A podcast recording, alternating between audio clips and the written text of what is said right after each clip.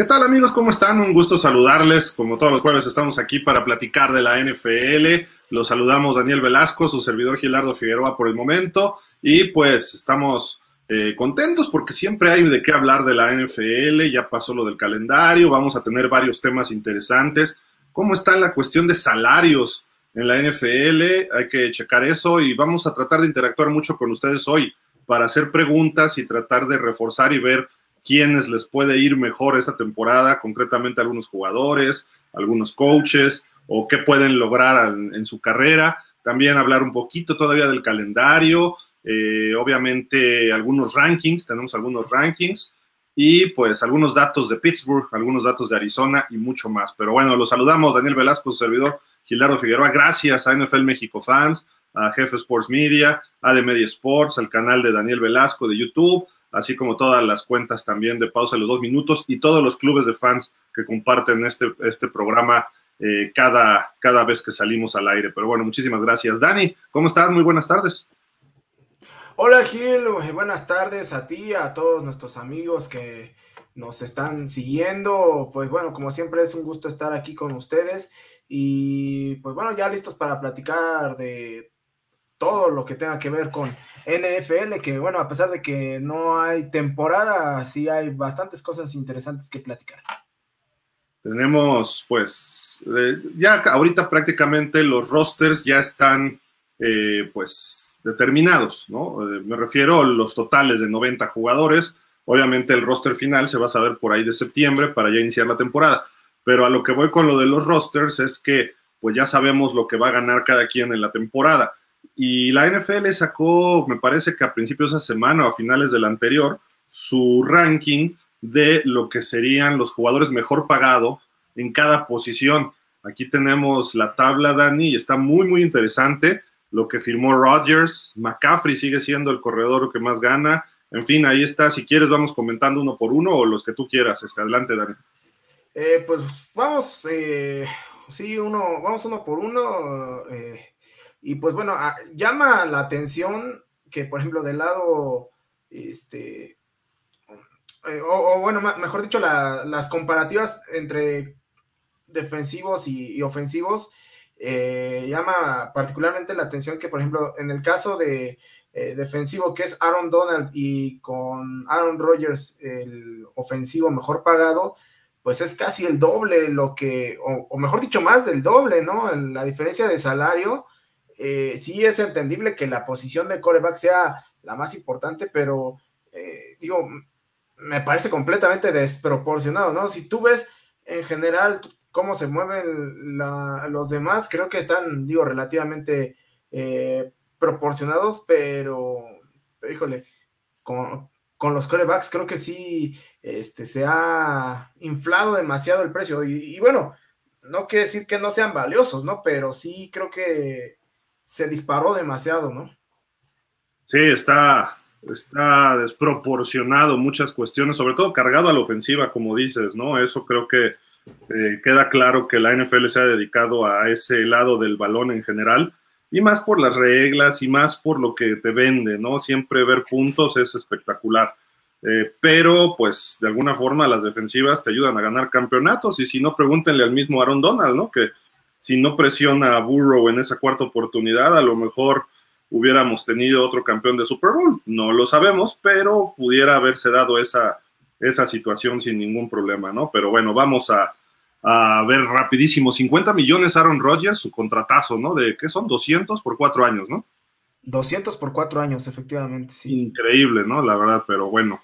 Eh, McCaffrey, que se lesiona cada temporada y casi, casi cada dos partidos ahí está como el corredor mejor pagado, que cómo ha cambiado la NFL, gana prácticamente un poquito arriba de la mitad del receptor mejor pagado, ¿no? Que es Tyreek Hill. Y corredores puedes tener dos, tres importantes en tu equipo, pero receptores puedes tener cuatro. Y ve la diferencia, ¿no? De lo que se está pagando en uno con respecto al otro, ¿no? Sí, ¿no? Y por ejemplo, también llama la atención que sea McCaffrey el mejor pagado, siendo que pues las últimas dos temporadas ha estado prácticamente lesionado, ¿no? Entonces, este, pues digo, yo ahí me esperaría tal vez ver a un Derrick Henry. Eh, digo, Jonathan Taylor, no porque todavía está dentro de su contrato de, de novato, pero no hay que descartar la posibilidad de que al finalizar su contrato como novato se convierta en el corredor mejor pagado. Sí, totalmente. Y, fíjate que Derrick Henry renovó hace que como dos años. Entonces todavía va a tardar un poquitín en lo que pudiera eh, darle la vuelta a ese número uno, ¿no? En los mejor pagados. Pero bueno, vamos, a esperar. Eh, y que otros corredores pudieran ir surgiendo, ¿no? Eh, ¿Quién será el mejor corredor hoy? Jonathan Taylor. ¿Y qué otro por ahí pudiéramos mencionar? los, los de Cleveland. Los de Cleveland este, tanto Chop como este, Karim Hunt, eh, no sé, Austin Eckler o eh, tal vez um, Elijah Mitchell de San Francisco. Pero está novato, ¿no? Él creo apenas, ¿no? Bueno, sí, sí es novato. y este ellos pues, van a ganar su salario, su, tope salarial, ¿no? De novatos. Eh, Saquon Barkley, que quedaba de ver con tantas lesiones, también es otro, ¿no? Sí, Alvin Camara, Dalvin Cook. Ah, Cook, el de los vikingos, claro. Leonard Fournette con los Bucaneros. Ezekiel Elliott en Dallas, que también está en su segundo contrato. Vamos a ver cómo le va. En fin, hay, hay corredores interesantes. Luego los receptores, los dos que cambiaron de equipo por muchos eh, picks en el draft y, este, y además se llevan un salario que apenas, por ejemplo, Tyreek Hill va a ganar 30 millones en una temporada. Eso es lo que gana Tua Tongobalo al quarterback de los Dolphins en su contrato de novato, pero los cuatro años. Entonces ahí está la diferencia tan abismal. Vamos a ver si tiene ese impacto en el equipo como se espera y de acuerdo a su salario. Mismo caso de Davante Adams, ¿no? Claro que, bueno, aquí yo creo que eh, independientemente de si son eh, los mejores pagados, eh, que bueno, en este caso sí, también creo que sí corresponde, a diferencia de McCaffrey, a que sea el mejor de la liga, ¿no? O los, o los mejores receptores de la liga en este caso. creo que tanto Tyreek Hill como Davante Adams, pues van a ser pieza fundamental para lo que puedan ofrecer este, tanto las ofensivas de los Dolphins como de los Raiders esta temporada y van a este, ofrecer un, eh, un, incremento significativo también en la efectividad que muestren tanto Tua como eh, Derek Carr. Sí, claro, van de la mano con sus corebacks, ¿no? Luego viene eh, a la cerrada George Kittle, que ya lleva varios años siendo el mejor pagado. Ya decías de la defensiva, ¿no? Aaron Donald, esos 22 y medio millones. Y TJ Watt, 28 millones, ¿eh? O sea, es impresionante lo que puedes ganar siendo un edge y, pegarle al, al coreback rival de forma constante, ser el defensivo del año. Y pues está ganando lo mismo que Davante Adams. Sí, sí, sí, sí, este, eh, bastante, bastante eh, llamativo. Eh, y bueno, en el caso, por ejemplo, también de, ¿cómo se llama? De, los defensivos, digo, creo que no sorprende que sean tanto Aaron Donald como TJ Watt los mejores pagados, porque pues al final de cuentas han sido los últimos defensivos del año, ¿no? Jugadores defensivos del año. Entonces, creo que pues evidentemente se ve, eso se tiene que ver reflejado. Eh, Darius Leonard, bueno, también eh, ahí el linebacker mejor pagado, que bueno, no sé si a lo mejor ahí eh, pudiera haber estado alguien más como, no sé, Shaquille Barrett em, o, o, alguien más, ¿no? Pero... Wagner. Bobby Wagner o, el mismo Khalil Mack, ¿no? Pues interesante, ¿no? La defensiva, ¿qué te deja? Ser liniero, claro, muy bueno, o ser edge, sobre todo, ¿no? Y después viene la posición de corner con 21 millones, que es Jarry Alexander, este que acaba de firmar su contrato con los Packers de extensión. Eh, extraño, ¿no? En otras épocas, como tú dices, hablábamos de linebackers y creerías que es el coreback de la defensiva. Y hoy en día, pues prácticamente apenas supera por poquito a los safeties, ¿no? Y Jamal Adams de Seattle, yo sé que Seattle hizo un trade con los Jets hace tiempo por él y todo, pero pues Jamal Adams no creo que sea el mejor safety de la NFL actualmente. ¿eh?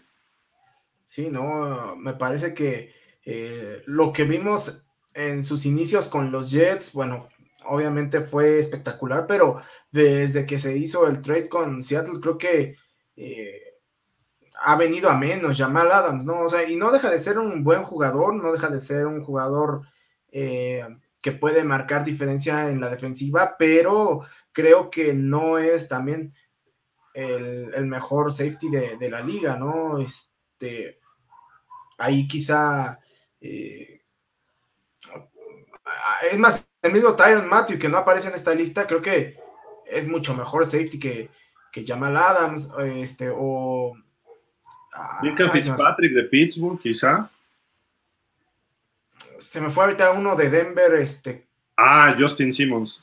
Justin Simmons. Sí, Justin Simmons, sí. Sí, sí, Justin Simmons. Que por ahí debe andar, ¿eh? Pero este es el mejor pagado, ¿no? O sea, estos son cada uno el mejor pagado de su posición. Interesante, siempre llamativo y eh, obviamente tienes que exigirles a todos estos por lo menos un Pro Bowl y estar en el top 5 de estadísticas de su posición, de lo que sea. Eh, tienen que estar obviamente eh, siendo considerados el mejor defensivo, el mejor pues, eh, All Pro, que ese es el mejor en su posición, ya decíamos, y que sean parte fundamental en victorias de tu equipo, ¿no? Si no, ¿para qué les pagas? A, la posición que sea, ¿eh? Tienes que estar generando más allá de estadísticas, también tienes que ser pieza fundamental en, en los triunfos, así de que, pues ahí están estos jugadores que debemos exigirles el máximo. No les puedes exigir de que, ay, pobrecito, es que falló. No, no, no Tú tienes que jugar bien tus 17 partidos porque eres el mejor pagado en tu posición. Tienes que ser All Pro y tienes que estar peleando, si no el MVP, por lo menos el mejor ofensivo o defensivo, o tener algún premio, el regreso del año, lo que sea. Tienes que estar en el NFL Honors a final de temporada, ¿no? Pero bueno. Y ya que hablamos de salarios, este Dani, mira, aquí está algo chistoso, ¿no? De Tom Brady. Sus 22 años de carrera en la NFL ha sumado 303 millones. Y cuando se retire ya tiene pues se, rumora, no es que esté firmado ni que esté la propuesta en la mesa, al menos no se sabe, pero se está filtrando que va a ganar 375 millones de dólares en 10 temporadas como analista en Fox Sports. O sea, como comentarista va a ganar más que como jugador o como siendo el mejor coreback del NFL que lo ha demostrado estos 22 años. Así de que el señor Brady es sinónimo de éxito de cartera, ¿no? No, definitivamente. Y pues ya digo, eh, aprovechando que es tan jugoso ese contrato o que podría ser tan jugoso ese contrato y que evidentemente le representaría ingresos mayores a los que ha tenido eh, en su carrera, como bien dices, única y exclusivamente por salario, pues no nos queda más de decirle al señor Tom Brady desde aquí que pues que se moche, aunque sea con unos... no, no, somos, no somos exigentes con que, con que se moche con unos ¿qué te gusta? ¿50 mil dólares ya con eso? Pues digo, yo no sé cuánto ganes tú o cuánto te pague la gente de pausa, pero pues es que ahí sí Brady pues se queda corto, ¿no?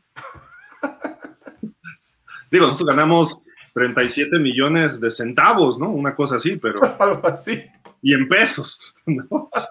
Pero bueno, ahí, ahí está la proporción del señor Tom Brady de lo que va a ganar, ¿no? Cómo, cómo ha cambiado la cuestión de salarial. Y su salario en realidad esta temporada es de 25, una cosa así, millones de dólares, ¿eh? No es de los mejor pagados.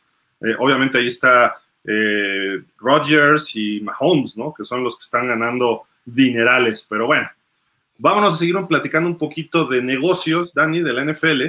Pero ahora, ¿quiénes patrocinan a los estadios, eh, los 30, y, bueno, son 30 estadios por Los Ángeles y por eh, el caso de Nueva York, que tienen dos equipos ahí, pero por la, dependiendo cada industria eh, que los patrocina. Por ejemplo, vamos a empezar de arriba abajo, bancos y financieras. Hay dos, cuatro, seis, siete equipos que los bancos los patrocinan. Están los vikingos, que es US Bank Stadium, tus Jaguars, ¿cuál, ¿cómo se llama el banco de ellos? El TAA Bank. Ah, ok. Los Rams, que bueno, es este, el SoFi, que es una financiera, igual que los Chargers. Las Panteras, que si no mal recuerdo es Bank of America. Los mm. Ravens, que es M&T Bank. Y Filadelfia, que es el Lincoln Financial, ¿no? Sí. Ahora, siendo realistas, aquí hay un error. porque Raymond James es una de seguros o financiera también de alguna forma, entonces Tampa podría estar en ese lugar. Los, y por nombres, que no es precisamente un patrocinio, es el Paul Brown de los Bengals y el Lambo Field de los Packers, ¿no? Claro, sí, sí, sí. Sí, este. Que bueno, en ese caso son dos estadios eh, completamente históricos que, pues, sería raro, ¿no? Verlos cambiar eh, de nombre a que tuvieran algún, algún patrocinador, ¿no? Pero, pues vaya, al, final de cuentas, mm, aquí vemos lo, lo importante que son, ¿no? También estos, ah, estas distintas marcas y la variedad que hay, este, en la, este, pues sí, lo, que representan para los, para cada uno de los equipos, lo trascendentes que son, pero eh, digo, a mí me llama mucho la atención que, eh, pues en general está repartido, salvo por este, los, los, bancos y los seguros, ¿no? Porque de todos los demás hay uno, dos, ah, bueno, y, y de autos, que serían los Titanes, que es el, el Nissan Stadium, el... Mira, curiosamente, eh, tanto de Halcones como de Santos, los dos son Mercedes, pero, pero espérame, los Santos ya cambiaron, ¿eh? Ya también están. Ah, sí, ya es César, ya es el César Zone, sí, Es casino. Este, es, a lo mejor está, no está actualizada esta tabla, ¿no? Pero eh, Chicago Historia, el Soldier Field, Levi's Stadium, el, el de San Francisco. Ah, el FedEx, ¿no? También es de Washington. Ajá, FedEx Energía NRG y ¿cómo se llama el de? Ah, First Energy, ¿no? Es el de el de Cleveland, ¿no? Sí, eh, First Energy es el de, el de Cleveland, exactamente. Y viene por ahí restaurantes, que más bien es como hotel, ¿no? En, este, Miami, el Hard Rock Hotel, que está muy cerca del estadio. ¿Línea aérea es Allegiant? Allegiant. No. Ah, Yo, no, es una línea aérea chiquita, ¿no? Ah, no estoy seguro, ahorita lo checamos. Yo sabía que era como una agencia de viajes, algo así, o sea, grande, pero bueno. Oye, ¿cómo, se llamaría el estadio de pausa? ¿Se llamaría el, el, Smoke Selling Stadium? Este, no, bueno. ¿Por, qué lo dices? Porque ya llegó Alberto Espinosa. Beto, ¿cómo estás? Hola, ¿cómo estás, Gil? Un placer saludarte a ti, al, al señor Daniel Velasco, que como sigue, sigue, sigue, sigue diciendo que vendo humo. Pero la buena noticia. Amigo, es que, es que es verdad, amigo, es verdad. O sea, no tiene nada de malo que vendas humo. Digo, todos eh, aquí tenemos distintas cualidades. Tú vendes humo y, pues está bien. O sea, tú. Lo tuyo es vender humo y está bien, amigo. Explota esa cualidad tuya que tienes. Ah, perfecto. Como la explotaremos, ¿cómo están? Un placer estar con todos ustedes. Perdón, disculpen la, tardanza. Andaba ahí en, los juicios de Amber Heard y Johnny Depp. Ya saben que son grandes amigos míos y aquí al lado mío. Entonces, pues andaba en los juicios ahí abogando por el señor Depp. Beto Chapoya, por favor. Oye, pues, ¿cómo era? Este? Ah, bueno, enséñale a, a, Beto la, imagen de control. Ah, ya, Beto, o sea, producción nos puso esto para cuando empieces a vender humo, ve lo que te van a... Pero, pero humo tóxico, amigo. Cuando es humo tóxico... Deja de vender humo, o sea, de sacar humo por esa boca, ¿no? Ok, perfecto. Pero eso solo cuando sea humo tóxico, amigo. Cuando sea humo tóxico. Ah, cuando estén hablando mal de tu humo, entonces ahí ya. Perfecto, perfecto. Está bien, perfecto, correcto. Interesante, ¿no? Lo de las, los patrocinios, teléfonos ATT, Heinz, ¿no? Es, ¿Qué es mayonesa, catsup y eso, no? De este, ¿Aderezos? Sí. De comida de Pittsburgh. Sí. Luego, eh, cuestiones de salud, Gillette, que son principalmente es, este, Gillette vende más que nada maquinitas para afeitar, ¿no? Y eso, navajas, ¿no? Navajas, cremas. Pero, es a final de cuentas todo para rasurarte, ¿no? El gel, espuma. No, también desodorantes, este. Ah, correcto, correcto. Sí, sí, sí. Luego seguros, ahí están, este, Kansas City. Ah, tiene un nombre, tiene un nombre ahí los de Kansas, ¿no? Este, no me acuerdo ahorita, es Arrowhead, pero tiene un nombre el campo, no el estadio, sino el campo, lo nombran así. Los Bills, ¿cuál es? Era New Era, ¿no? Pero ahora tiene otro, otro patrocinador. Otro patrocinador. No lo recuerdo. Ahorita te digo, el de los Bills. MetLife, el de los Gigantes y los Jets, y State Farm, ¿no? Que hasta anuncia Mahomes y Rodgers, ¿no? Ese. Es Highmark, este, Highmark, el de. Highmark.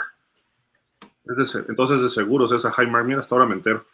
Y del, de retiro en Powerfield, pues creo que Powerfield es algo de también de energía, ¿no?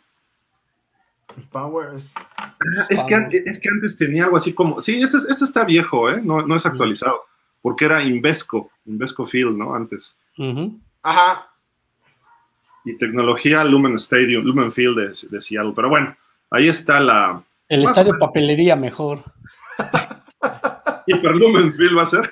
Mira, ya, ya, ya llegó Lobo y me, traía, trae ahí unas preguntas interesantes el buen Lobo. A ver, ¿qué preguntas? De una, vez, de una vez, a ver, vamos a saludar primero a Horacio, que fue el primer mensaje. Saludos, Horacio, ¿cómo estás? Lobo, buenas tardes, ¿qué dices? ¿Y esa ruleta van a regalar algo? Pues, pues aunque sea, bueno, no, ahorita no puedo, unos, iba a decir que unos taquitos, pero pues no, ahorita no se puede. No se estás, puede enfermo, estás enfermo, usted, Dani. Sí, no, no, no, una cosa lamentable. Lamentable. Bueno, vamos, vamos, a seguirle nosotros. Este, eh, apareció por ahí este anuncio de revistas, principalmente de los años 90, principios de los 90, donde Bill Belichick sí era parte de la NFL, era parte de la asociación de coaches, uh -huh. y la era Starter, la, la, marca que acaba de re renacer prácticamente haciendo chamarras retro, en ese tiempo uh -huh. eran las de moda, todavía en los 80s y 90s, uh -huh. y esta, esta chamarra las anunciaban jugadores o coaches, y dice, ¿qué necesitas para ser el mejor? Y contestaba Belichick, todo lo que tengas, ¿no? Todavía no ganaba ni un Super Bowl como head coach. Entonces, eh, interesante, ¿no? Cómo cambian las cosas y después el éxito, cómo cambia la gente, ¿no? Pues sí, totalmente de acuerdo. Y de hecho, todo el mundo, o bueno, si no mínimo, no sé si tú, Gil, Dani, yo sí me acuerdo haber tenido un par de esas chamarras de esa marca, precisamente Starte, muy, muy bonita, porque realmente sí te protegían del frío, o sea, estaban bien hechas, ¿eh? te protegían muy bien del frío y muy bonitas. El logo se veía padrísimo, eh, de las más bonitas que me acuerdo eran la de los bucaneros de Tampa, la de, obviamente la de los vaqueros, pero creo que ninguna lucía tanto como la de los vikingos de Minnesota. La de Minnesota no tenía madre, y perdón por el francés, pero es la verdad, eh, es la verdad, la de los vikingos de Minnesota no tenía abuelita, porque se veía espectacular. Y era el vikingo. Primera amonestación, Beto, ya. Oh, bueno, está bien. todo, todo, el mundo se quedó con la cara, con, con, con, como la cara de Lupita Nyong'o, que es la, la, actriz que está atrás de Will Smith. Así. Entonces, decir este Gil que realmente la de los vikingos de Minnesota era espectacular, porque no traía el cuerno, el tradicional cuernito no lo traía, traía el vikingo. Y era espectacular, ¿eh? Perfecto. Perfecto, perfecto. Yo, yo veo una de los Dolphins que no sé dónde quedó, era pues toda aguamarina y traía el logo y unas como franjas acá, ¿no? La... Ajá. Y era, eran lisas. Algunas traían atrás todo el letrero del nombre, ¿no? No me gustaba así tanto. Sí parecía como Era cuando ¿no? traía el Dolphin el casquito, ¿no? En esa época creo que el Dolphin traía el casco, porque sí, yo había sí. visto dos, tres de los, de, los delfines que traía el casquito, el delfín, ¿no? Sí, sí, el logo antiguo, ¿no? Sí, Creo que era como de los 80s, 90s, uh -huh. ¿no? Pero bueno, ahí está. Nada más era para recordar un poquito eso, ¿no? Y ver a Belichick cómo era antes, ¿no? Las cosas. Oigan, eh, ayer, ayer se anunció ya la firma, o fue hoy, de Jarvis Landry oficialmente con los Santos, y tuiteó de que va a poner público en su, en su cuenta de Twitter para ver qué número va a usar, ¿no? Con los Dolphins jugó con el 14, si no mal recuerdo, y el 80 con los Browns. A ver cuál le toca acá, ¿no? O según él lo está poniendo como que abierto para, para los fans él jugó en LSU junto con Odell Beckham, quien sigue sin firmar, ¿eh? por cierto. Uh -huh. Y curioso porque viene la firma de Jarvis Landry casi simultáneamente con este otro tweet de Drew Brees, que se habla de especulación de que pudiera regresar a jugar y que nos va a avisar, según él, eh, su decisión, ¿no? Entonces está medio extraño, ¿no? Como que los Santos de repente otra vez se están reforzando. Pues sí, es que lo único que carecen, Dani, es este Sean Payton. Vamos a ver cómo le va con este nuevo entrenador. Pero si regresa Drew Brees, va, Armas va a tener, tiene a Thomas de un lado y del otro lado, del otro, va a tener a Jarvis Landry. Entonces creo que va a tener una, un, una pareja muy buena de receptor. obviamente Camara atrás siendo el referente en el ataque, Nuevo Orleans ataque ya tiene. Pues sí, o sea, al menos, eh, digamos, eh, eh, lo que rodea al coreback, ¿no? Porque, o sea, también James Winston, así como te da una de cal, también te da dos. Entonces. Sí, tuvo una temporada de 30 intercepciones con Tampa, ¿no? Ajá, entonces, este, pues digo, no sabes qué Winston va a salir, si el que lanza 30 pases de anotación o el que lanza 30 intercepciones. Y otra noticia de hoy es que ya firma James Bradbury, este ex safety de los, de los eh, gigantes. Firmó con los Eagles.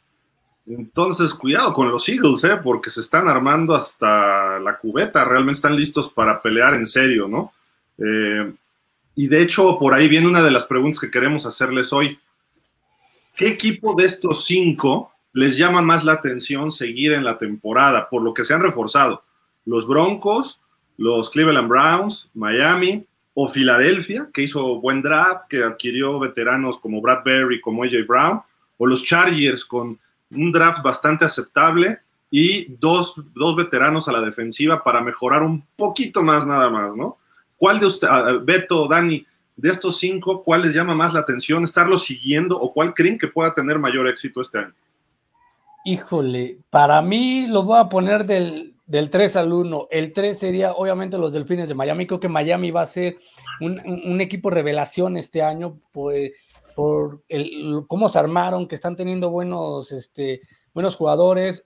Creo que Tua va a mejorar muchísimo, etcétera, etcétera. Número 2, las, este, los Chargers, los Chargers creo que están destinados para mínimo llegar a una final de conferencia. Y número uno, ojo, y si fue el número uno estarían casi casi llegando al Super Bowl a mi gusto, los Cleveland Browns. ¿eh? La, si juega de Sean Watson al 100 por, bueno, o sea, juega toda la temporada, Cleveland va a tener números espectaculares con Deshaun Watson, porque está armado el equipo. Es un equipo poderoso con Hon y, el otro corredor. O sea, realmente van a estar, va a estar este equipo muy bien armado. Entonces yo creo que Cleveland sería el número uno, Chargers el número dos y los Delfines el número tres.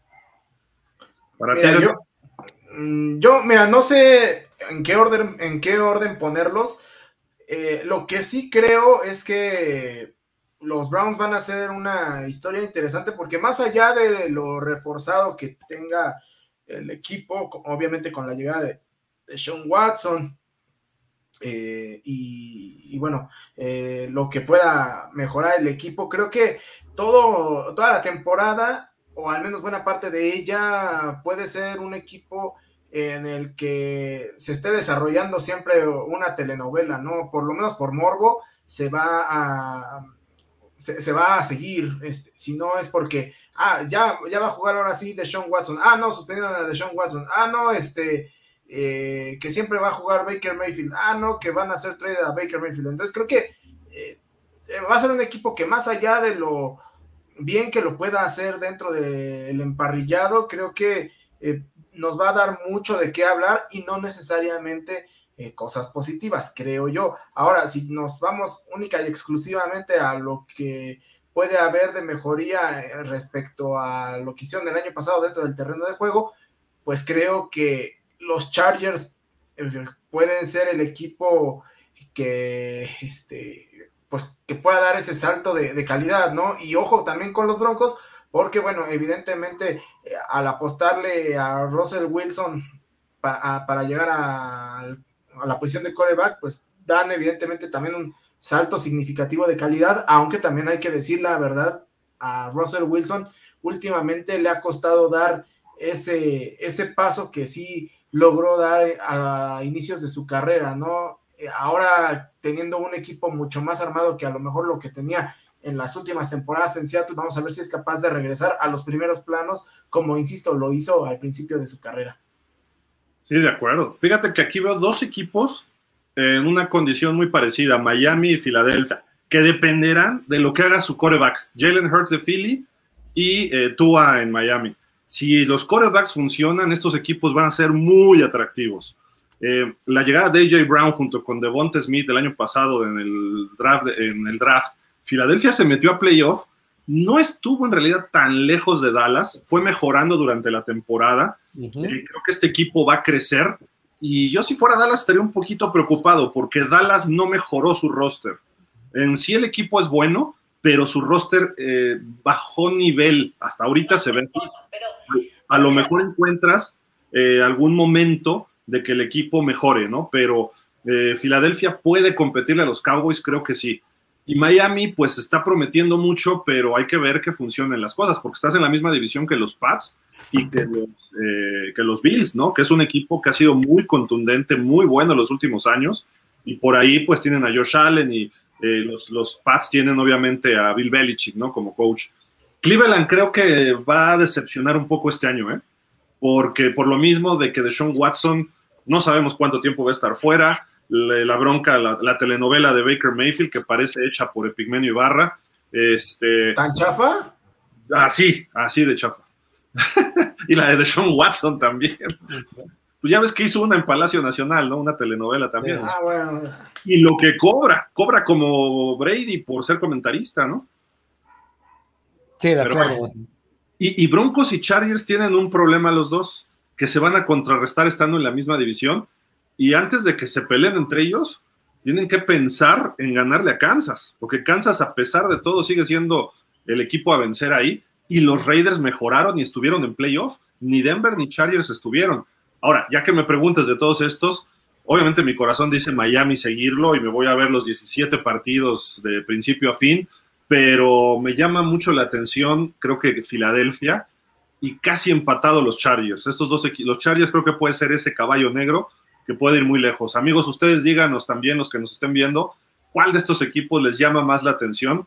Y todos tienen algo interesante y por algo están en, este, en esta este, posibilidad, porque todos mejoraron mucho sus rosters esta temporada, ¿no? Entonces, por ahí. Y ya que mencionaban a Baker Mayfield, chéquense este dato, ¿eh? victorias en playoffs desde el 2020. Wow. O sea, es el único que, está por encima de todo, ¿no? Obviamente del, señor Russell Wilson, de Dakota Prescott, de Justin Herbert, de Kyler Murray, Mark Ryan y Derek Carr. Y pues, pero de ahí solo puede presumir el señor Russell Wilson que ya tiene un Super Bowl, ¿no? Los demás, pues, muchas gracias por participar. Pero interesante dato y, tiene razón. Y eso es parte de una evolución en Cleveland, que es cuando llega y terminan por meterle 50 puntos, creo que a los, este, a los Steelers, y, los terminan eliminando por un gol de campo. ¿eh? Muy, muy buen partido ese. Y era el, fue la mejor temporada, a mi gusto, de Baker Mayfield y que merecía o avalaba que él pudiera seguir en los controles y que tuviera una renovación. Sí, ha sido parte del proceso Baker Mayfield en Cleveland, pero bueno, ahí está eh, pues no le están siendo fieles o agradecidos. Agradecidos creo que sería la, palabra, ¿no? Este, porque, pues, creo que merecería un poco más, ¿no, Dani? Ahí. Sí, porque de alguna manera, sí, a lo mejor, ok, no ha llegado al Super Bowl, este, le ha faltado un poco en algunos momentos, pero también, por otro lado, también hay que eh, ver que ya sea él o algunas de sus piezas alrededor de las claves, pues han lidiado con lesiones y que más importante aún fue el que volvió a poner a Cleveland en el mapa de la postemporada después de este pues que como desde el 2000, ¿no? Creo que no Sí, 2002 creo que fue su último playoff. Entonces, pues digo, mínimo si le vas a dar salida, pues darle una salida decente, no, no andarlo ahí este, casi casi ofreciendo por una coca y dos cacahuates. Bueno, pues digo, no me caería mal la coca y los cacahuates ahorita, ¿verdad? Pero, pero no, sí, totalmente de acuerdo. Y pues es parte de un proceso, ¿no? ahora, si les pregunto, ¿es mejor de Sean Watson que Baker Mayfield? Por supuesto. Sí pues hasta el momento así lo ha demostrado de Sean Watson, pero también eh, no, ha, no ha ganado. Si a esas nos vamos, pues tampoco ha ganado, este, ¿cómo se llama? Eh, Sean Watson. pero Watson también fue parte de un proceso de los Texans y tuvo más apariciones en playoff y perdió contra Kansas unos playoffs hace tres años pero estuvo peleando fuerte, él tenía ventaja 24-0 y le dieron la vuelta a los Mahomes en su mejor año, ¿no? Y fue cuando fueron campeones los Chiefs. Entonces digo, no sé, yo, yo, yo sí creo que Watson sea mejor, ¿no? Pero pues ahí está la, la situación. Y hablando de victorias en playoff, hay otro dato interesante, no es que sean los que más playoff han ganado, pero es un comparativo nada más para que vean, y aquí Dani debe sacar ese orgullo Jaguar, porque mira. Oye, sí, o sea. 17. Eh, el Big Ben simplemente no vio la suya, Russell Wilson y Dak Prescott, un partido, aunque el buen Beto eh, reniegue de Dak Prescott, digo, por lo menos ya ganó un partido, amigo, eh, dale chance, dale chance. Este, y bueno, creo que el, el vende humo número uno, pues sí es el señor Aaron Rodgers. Gildardo Figueroa, el señor Gildardo. Oh, que la canción. Este, el, señor Aaron Rodgers, porque sí, a lo mejor tendrá los mejores números en la temporada y lo que quieras y mandes, pero pues al final de cuentas, para lo que cobra el, señor Rodgers, este, pues tiene que, tiene que dar más, ¿no? Pero bueno. Y, y ¿no? En aquella temporada del 17 que se llegaron hasta la final de conferencia, ¿no? Después de pegarle a Pittsburgh. Y antes, ¿a quién le habían ganado, Dani? Eh, le habíamos ganado ¿A, los a los Bills, sí, a los Bills, este, y después, a, y después a, Pittsburgh, que bueno, cabe señalar que Pittsburgh es súper clientazo de los Jaguars en playoff, ¿eh? En playoff, sí, lleva dos victorias, ¿no? Y los dos en Pittsburgh, si no me recuerdo. Pues ahí está. Obviamente Brady, Mahomes tienen más victorias, ¿no? Este, que ellos. También podemos incluir ya Matthew Stafford, que tiene dos, bueno, tres, incluyendo el Super Bowl. Pero esto es el comparativo por el nivel de corebacks del lado izquierdo y lo que Bortles, que fue una primera ronda, ¿verdad, Dani? Sí, fue la selección 5, si no mal recuerdo, en el 2014. ¿Y, y dónde anda Bortles ahorita? ¿Ya en su casa? Pues creo que sí, eh, igual, igual es hasta vecino del buen Beto, no sé si lo hayas visto por ahí, amigo. No lo he visto, dicen que andan por acá rondando en, el estado de Texas, porque pues, estaba con los tejanos de Houston, pero ahorita, ahorita me, pongo a investigar y les digo dónde anda el señor Bortles. Pues bueno, y, y, regresando un poquito a lo de las transmisiones de televisión, así, vendido, este sí es vender humo, Beto. Mira, la batalla de las, las narraciones de, transmisión, pues cómo se van a armar, no este año, porque Brady va a jugar, porque ahí está hasta la derecha arriba, pero ya lo incluyen ahí como... Es, WrestleMania, así se vende, ¿no? Más o menos. Sí, así se vende uno de los eventos más importantes de la WWE, que es WrestleMania. Entonces, o bueno, o un evento grande. Recuerden que la WWE una vez cada mes tiene un, como un evento masivo, pero la gran fiesta de WrestleMania, que es en abril, entonces, pues sí, así se vende. Troy Eggman hasta arriba, ¿no? Del lado izquierdo está, bueno, del lado derecho de la pantalla de la, de la gente, el lado izquierdo mío es el señor Troy Eggman. Eh, abajo están del lado derecho en la segunda hilera están los Manning y Tony Romo hasta abajo en, el lado derecho, ¿no? Izquierdo. ¿Cuál, ¿cuál, cuál les gusta más de todos ellos, Dani? ¿A ti te gusta alguno de estos? ¿Cómo narran o cómo analizan? Ah pues mira, no soy así como que súper fan de, ninguno, pero pues a lo mejor me quedo más con el con, el señor Troy Aikman este, y compañía, porque bueno, eh, de alguna manera son los que más he tenido la oportunidad de, ver, ¿no? Pero no sé, eh, no, no, soy así como que tan fan de ninguno de, de ellos. Lo que sí no sé quién sea quien está junto a Tom Brady, pero por un momento pensé que era Tim Allen. ¿El actor? Sí, sí, sí. No, quién sabe quién sea, ¿eh? ¿Es Drew Brees el que está abajo de la pareja de Troy Aikman? Sí, ¿verdad? Eh, es Chris Collinsworth y Mike Tirico, que era de ESPN. Ellos van a estar ahora en el NBC Sunday Night. Collinsworth se iba a retirar y regresa, que se me hace el mejor analista de todos y aparte es muy amena su plática y todo. Eh, los de la derecha es Al Michaels y Kirk Herbstreit, que estaban en colegial y en algunos programas de NFL en ESPN. Ellos van a estar ahora en Amazon Prime, me parece. Y eh, pues Romo sigue con este hombre Jim Gray, creo que se llama. Y Eggman y, Joe Box se van a ir al Monday Night para competirle a los Manning. Ese sí es un tiro derecho, ¿no? Porque los dos están en ESPN. Entonces los Manning haciendo su show este, pues que es más como de comedia, ¿no? Prácticamente. Que están haciendo entrevistas interesantes durante el partido de Monday Night, pero de todos estos, yo me quedo. Me, encantaba lo que hacía el Michaels con Chris Collinsworth en NBC Sunday Night, pero ya lo separaron porque se fue al, al Michaels.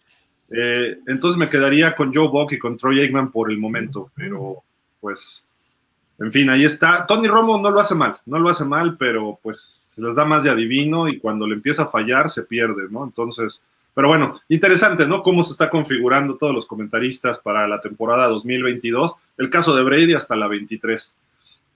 Aquí viene una tabla que nos vamos a dar de topes, Beto, porque son, es, una, es un ranking desde el año 2000. Victorias en playoff. Ve dónde está Miami y ve dónde está Dallas. Sí, o sea, lamentable. desde el 2002, pues, o sea, los dos equipos más importantes para el señor Gildardo Figueroa y para un servidor, o sea, los Delfines de Miami y los Vaqueros de Dallas, han estado por, por la calle de la amargura. Pues de esos, de ese 2002 casi son este, toda la era de, del 2000, Desde el 2000, Beto. Ah, desde el 2000. Es casi toda la era del señor este, Quincy Carter, el famoso doctor, y después todo Testa Verde y todo el, el, atraco que, hubo en Dallas hasta el señor este, Tony Romo, pues que no, se, que no se había ganado partido. Lo importante, recuerden que aquí viene parte también de lo, este, de toda la gente que hoy apoya a los Patriotas, desde, desde el 2000 viene, 30 victorias desde ese año, ¿eh? O sea, estamos, y eso que han pasado 22 años, que imagínate, y uno que dice, tentativamente jugarías playoffs una vez cada año, ¿no? Estás por encima del año que empezaste a, ganar este partido. 30 partidos ha ganado el equipo de los Patriotas, los Baltimore Ravens 16, los acereros de Pittsburgh se quedan en 15, los Seahawks que tuvieron toda esa legión del boom ganaron 14 partidos, Filadelfia que ha sido un boom, el señor Aaron Rodgers que constantemente mete a Green Bay a, a playoffs, pero no puede. También le tocó a Favre, ¿eh? Sí, también le tocó a Brett Favre en ese momento. Manning, que, que le dio un, este, un levantón muy bueno a estos Indianapolis Colts. Y no se diga Kurt Warner con Los Ángeles Rams, después Gary Goff y ahora pues el señor Matt Stafford, ¿no? Fíjate que de la primera columna todos tienen por lo menos un Super Bowl ganado en, esta, en este periodo, ¿no? Por lo menos uno. Sí. Si no es que más, ¿no? Seattle uno, Filadelfia uno y los Rams tienen bueno, dos, y uno, porque perdieron justamente el del 2001. Pero bueno, ahí está. Y luego viene, y, curioso, ¿no? Los Pats tienen 30 victorias y su más cercano perseguidor casi la mitad apenas, 16. Y después todos abajo de la mitad. Entonces dice uno, increíble, ¿no? Y a mí lo que más me duele es ver a los Jets que estén muy por encima de Miami. No lo puedo creer. Pero así como que digas, uy, muy por encima tampoco, tampoco. Oye, son cinco veces más. Bueno. Pues es muy doloroso esto. Este, ya tenemos información. El señor Blake Butler está en el primer equipo de la segunda columna.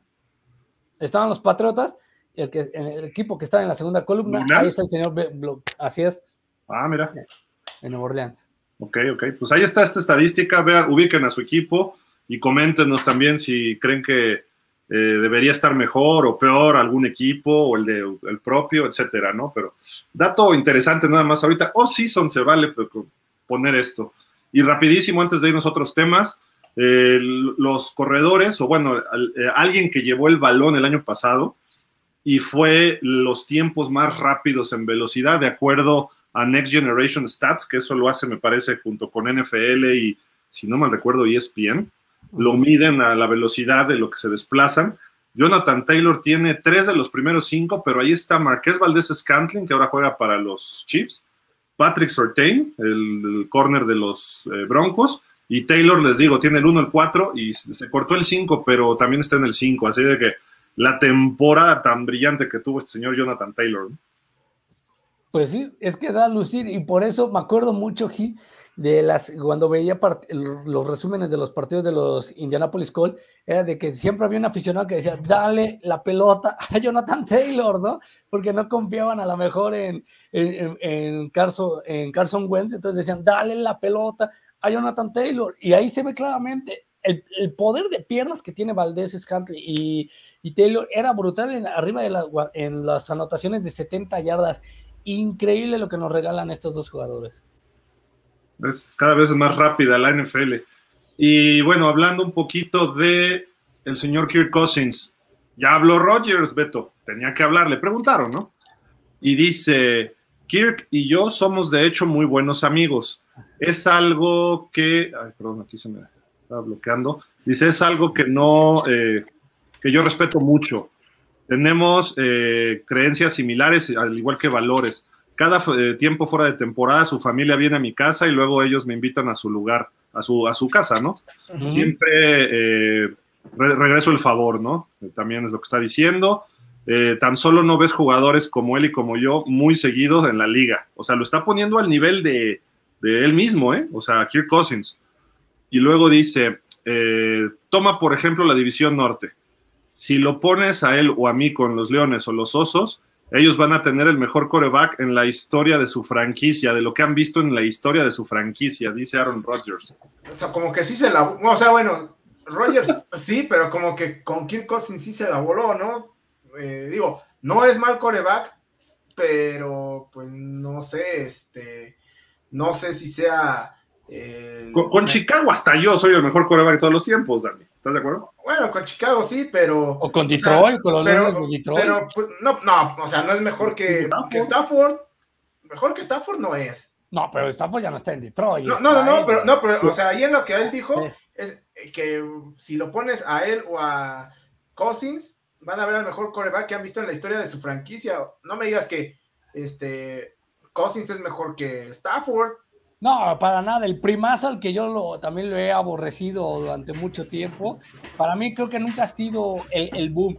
Y decidí darle la oportunidad esta temporada porque Minnesota trae un equipo que puede dar competencia.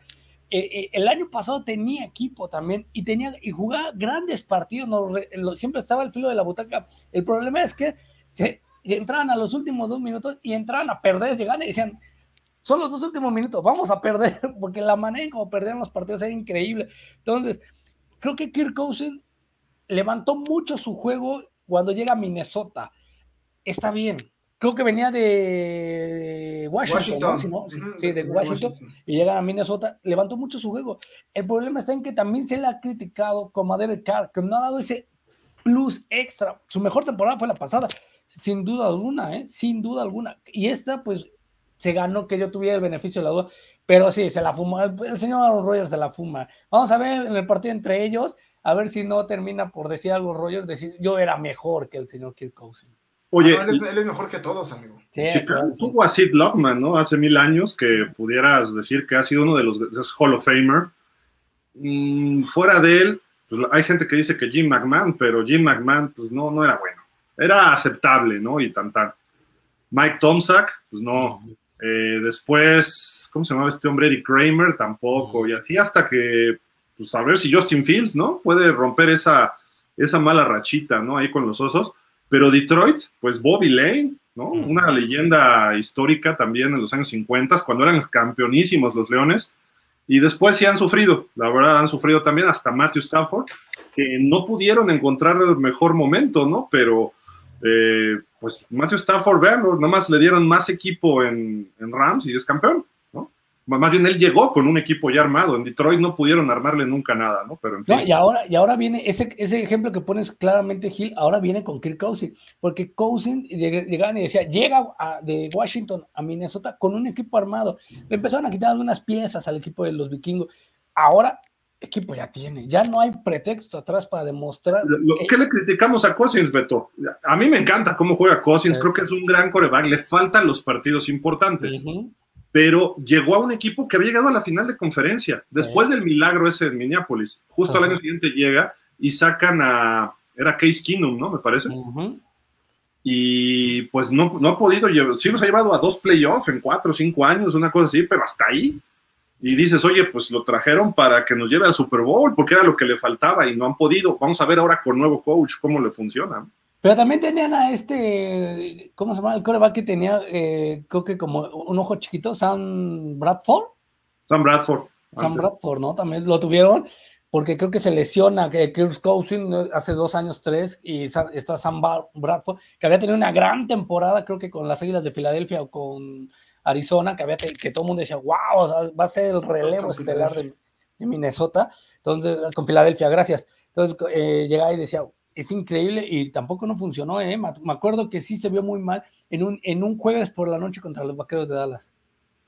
normalmente eso le pasa también a Cousins, ¿no? Los juegos importantes, creo que ha ganado un lunes por la noche de 12 y en playoff le va mal. ¿no? Y creo que no ha ganado un solo domingo, ¿verdad? ¿Eh? Creo que en domingo no ha ganado, ¿verdad? El señor, este. Sí, o sea, mal en juegos estelares, no le va bien a Cousins. Y es, un buen tipo y es un buen coreback, pero como se que pone está. nervioso. ¿Mande? Se pone nervioso. Pues sí, yo creo que la presión le, rebasa. Y no juega mal tampoco esos partidos. También es cuestión del equipo, del cocheo, etcétera, pero mala suerte puede ser también. A lo mejor si tú lo pones a él ahorita en un equipo como Pittsburgh, le iría muy bien, ¿no? O lo pones en un equipo como vamos a pensar en, pues, eh, quitemos Stafford y ponlo en los Rams, probablemente también los llevaría lejos. No sé si ganar el Super Bowl. Yo sí creo que Stafford es mejor, pero, pero creo que Cousins podría llevarlos también lejos, ¿no? Es mucho mejor que lo que era Jared Goff. De acuerdo. Oigan, una pregunta. De estos seis corebacks, ¿quién va a ganar el Super Bowl primero? ¿Y quién nunca va a ganar un Super Bowl? O sea, o, quiénes van a ganar Super Bowl, quiénes no. Les hago la pregunta abierta y quién va a ser el primero, ¿no? Burrow estuvo muy cerca el año pasado, los demás, pues todos están lejos todavía, quizá Josh Allen, pero bueno, ustedes díganme quién de estos va a ganar el primer Super Bowl. La primera pregunta, este, Dani, vamos contigo primero, ya sé que de quién vas a hablar, pero eh, y creo que no estaría tan descabellado, pero bueno, adelante. Mira, yo creo que no va a ser el primero en ganarlo, pero porque evidentemente eh, el equipo todavía está en un proceso de reconstrucción y sobre todo después de un año, se puede decir perdido como fue la temporada pasada, no creo que Trevor Lawrence sea el primero, creo que sí lo va a ganar, pero yo creo que el que va a ser el primero va a ser el señor Josh Allen, porque la temporada pasada la verdad es que eh, mostró eh, una capacidad de liderazgo sumamente importante. Las dos últimas temporadas han mostrado un crecimiento significativo con respecto a lo que había hecho eh, al inicio de su carrera. Y otro que está dando pasos agigantados es el señor Justin Herbert, ¿no? Pero sí creo que el primero que lo va a ganar es el señor Josh Allen. Eh, no tengo duda en que también a Herbert y a este Burrow les llegará su momento y quien sí creo que eh, nunca, nunca, nunca va a ganar es el señor que está en la parte superior del lado izquierdo, el señor este, Lamar Jackson. Creo que es más, eh, es más, hasta le gana al buen Beto vendiendo uno. Beto, ¿tú quién dices que gana primero el Super Bowl de todos estos? Eh, los dos que no van a ganar nunca el Super Bowl son los dos de arriba. El, señor Josh Allen creo que no lo va a hacer porque no es porque sea malo, él es buen coreback. El problema está en que Buffalo se ha caído también en los partidos importantes. Sí hubo un tiroteo contra Kansas City. Kansas City termina siendo beneficiado por el volado en, la temporada pasada. Pero Buffalo ha caecido eh, teniendo grandes equipos en, los últimos, en los últimos partidos. Yo creo que Josh Allen no, va, no lo va a levantar. Coincido con Danny, tampoco el señor Lamar Jackson. Y prepárense. Así como están ordenados, así es como van a levantar los, el título de Yo Burro para abajo. Así como están ordenados, van a ganar el Super Bowl. O sea, primero Burro, luego Tua. Eh, no, al revés. Primero Burro, yo creo que después el señor Trevor Lawrence, Justin Herbert y el último va a ser Tua todo. Y los dos de arriba a la izquierda no ganan. Y los dos de arriba a la izquierda no ganan. Ok, Suena, bien. Creo que Burrow va a ganar Super Bowl en algún momento y quizá pronto, ¿no? Herbert creo que también pronto. Trevor va a tardar un poquitín. Josh Allen puede ser, es que si te fijas, todos son de la americana además, ¿no? Entonces ahí va a estar complicado porque pasan siete equipos a playoff. Imagínate estos seis y uno más, con Russell Wilson Denver, con, este, no sé, Denver, los Raiders, Derek Carr, Pittsburgh. Mahomes, Mahomes, es el que falta, ¿no? Pero Mahomes ya lo ganó. Entonces, estos seis con Mahomes es el playoff. Prácticamente se podría ver, ¿no? Es que es a lo que iba, Gil. Ponte a pensar, Buffalo califica en primero de su división, por si lo quieres ver así. Puede calificar en primero de su división. Pero te, te toca enfrentarte a Lamar Jackson. Posiblemente puede ser que le toque perder a Buffalo.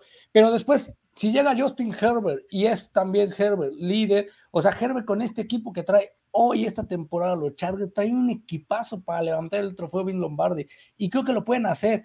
Y, y Joe Burro se armó también, armaron las piezas necesarias, entonces realmente podría llegar máximo, yo creo, a, un, no a una final de conferencia, a una, a una ronda divisional y para de contar. Y yo creo que Josh Allen no va a llegar, ¿eh? porque el futuro para, de la americana está prácticamente en estos tres hombres, en Herbert, en Trevor y en el señor Burrow. Híjole, así, si me preguntas quién primero, lo lógico es pensar en Burrow, como tú dices, Beto, ¿no? Pero Josh Allen y Herbert pueden ser campeones este año. Creo que sus equipos están listos para competir. Obviamente Josh Allen más. Aunque me duela, tendría que decir que de todos estos, creo que Josh Allen sería el primero. Luego Burrow, luego Herbert, luego Trevor, luego Tua y luego Lamar Jackson. Aunque creo que Tua y Lamar Jackson no van a ganar Super Bowl. Eh, Miami va a ganar el Super Bowl con otro coreback que no sea Tua. Eh, lo he dicho mil veces, creo que Tua tiene talento de ser un coreback reserva. Lamar Jackson no es buen pasador, es un gran corredor. Los otros cuatro corebacks están muy por encima de los dos de la izquierda. Entonces es más fácil ganar con el talento que tienen los cuatro del lado derecho. Y a mi gusto, el mejor coreback de todos estos es Trevor.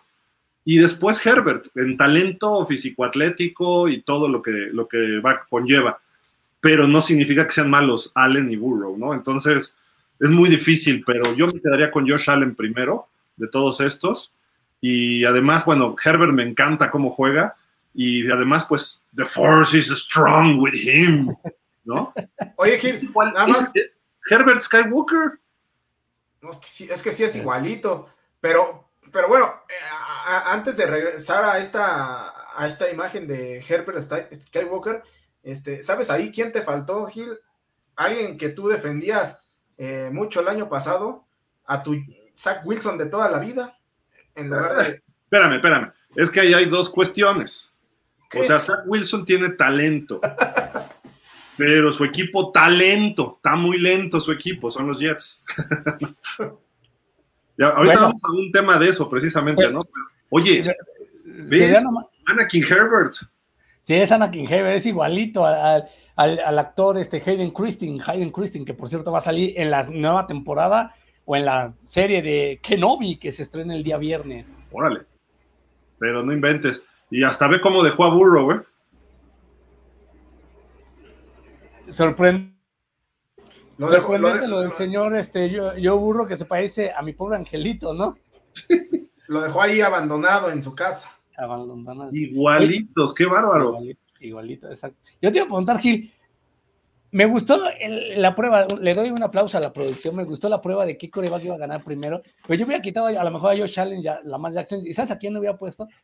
A, a Justin Fields, a Jordan Love y al de los Trey Lance. ¿Quién de todos esos novatos que fueron las los dos últimas generaciones de coreback va a ser el primero, el segundo y el tercero que ganen el Super Bowl? Pues sí, fíjate que sí, está, está entre Isaac Wilson, que decía Dani, ¿no? También es otra opción.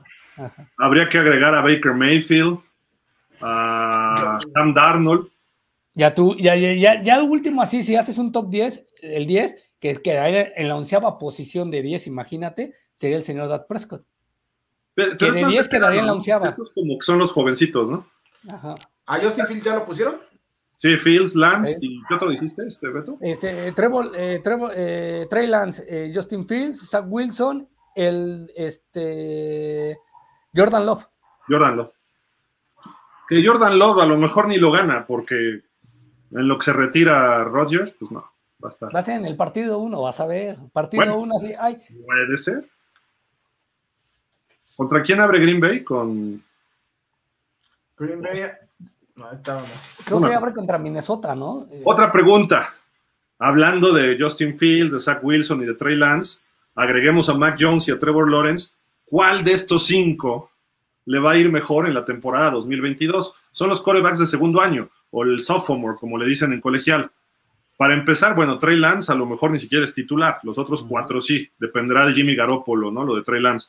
Pero lo más probable es que Lance ya empiece a tomar más acción en los 49ers. ¿Cuál de estos va a tener mejor temporada y cuál peor, este Beto?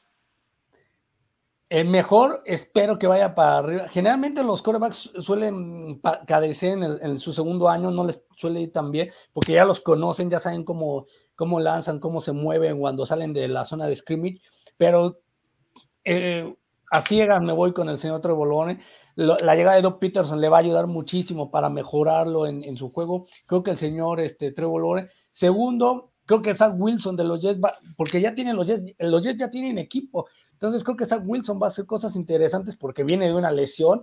Y me iría por el tercer lugar.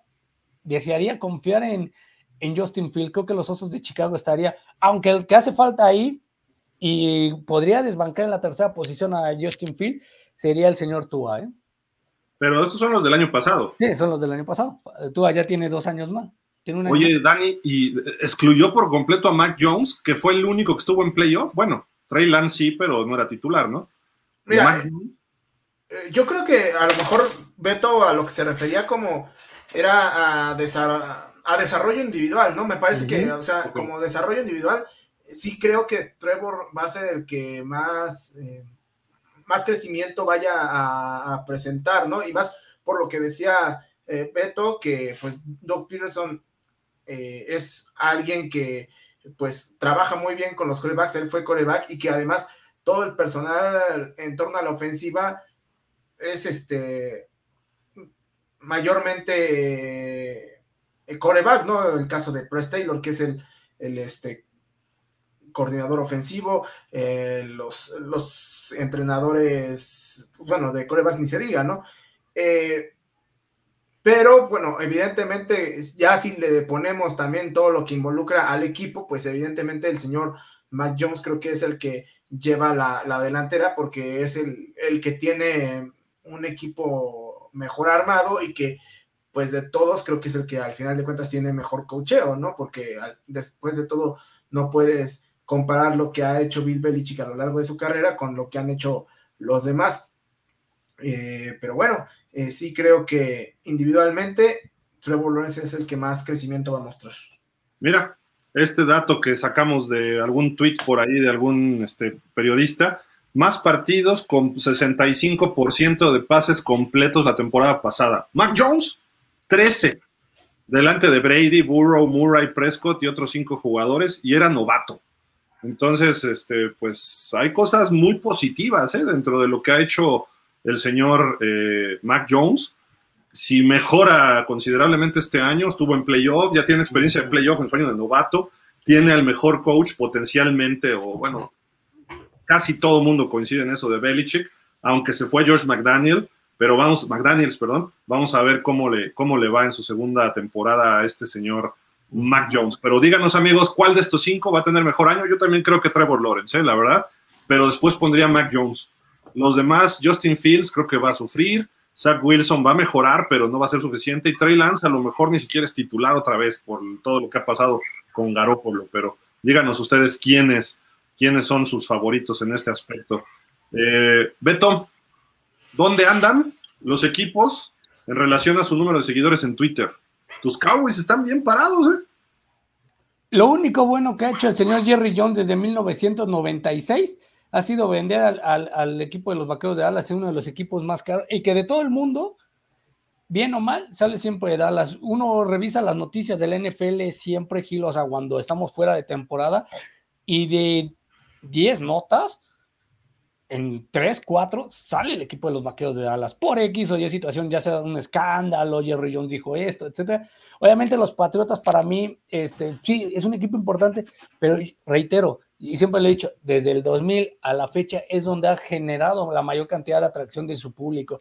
desde antes, con todo respeto, no, no había bueno, mucha. Pero el, Twitter de cuándo acá es, Beto, del sí, 2005 claro. una sí, cosa el Twitter es del 2005 para acá, entonces, pero ya habían agarrado una racha de triunfos, el equipo de los Patriotas había tenido una ya gran, importante camada de jugadores, entre ellos el señor Tom Brady, y venían de sacar los primeros, este, creo que su primero, su segundo Super Bowl, y, y, empezaron a hacer una dinastía, ¿no? Entonces creo que eso es algo bastante bueno.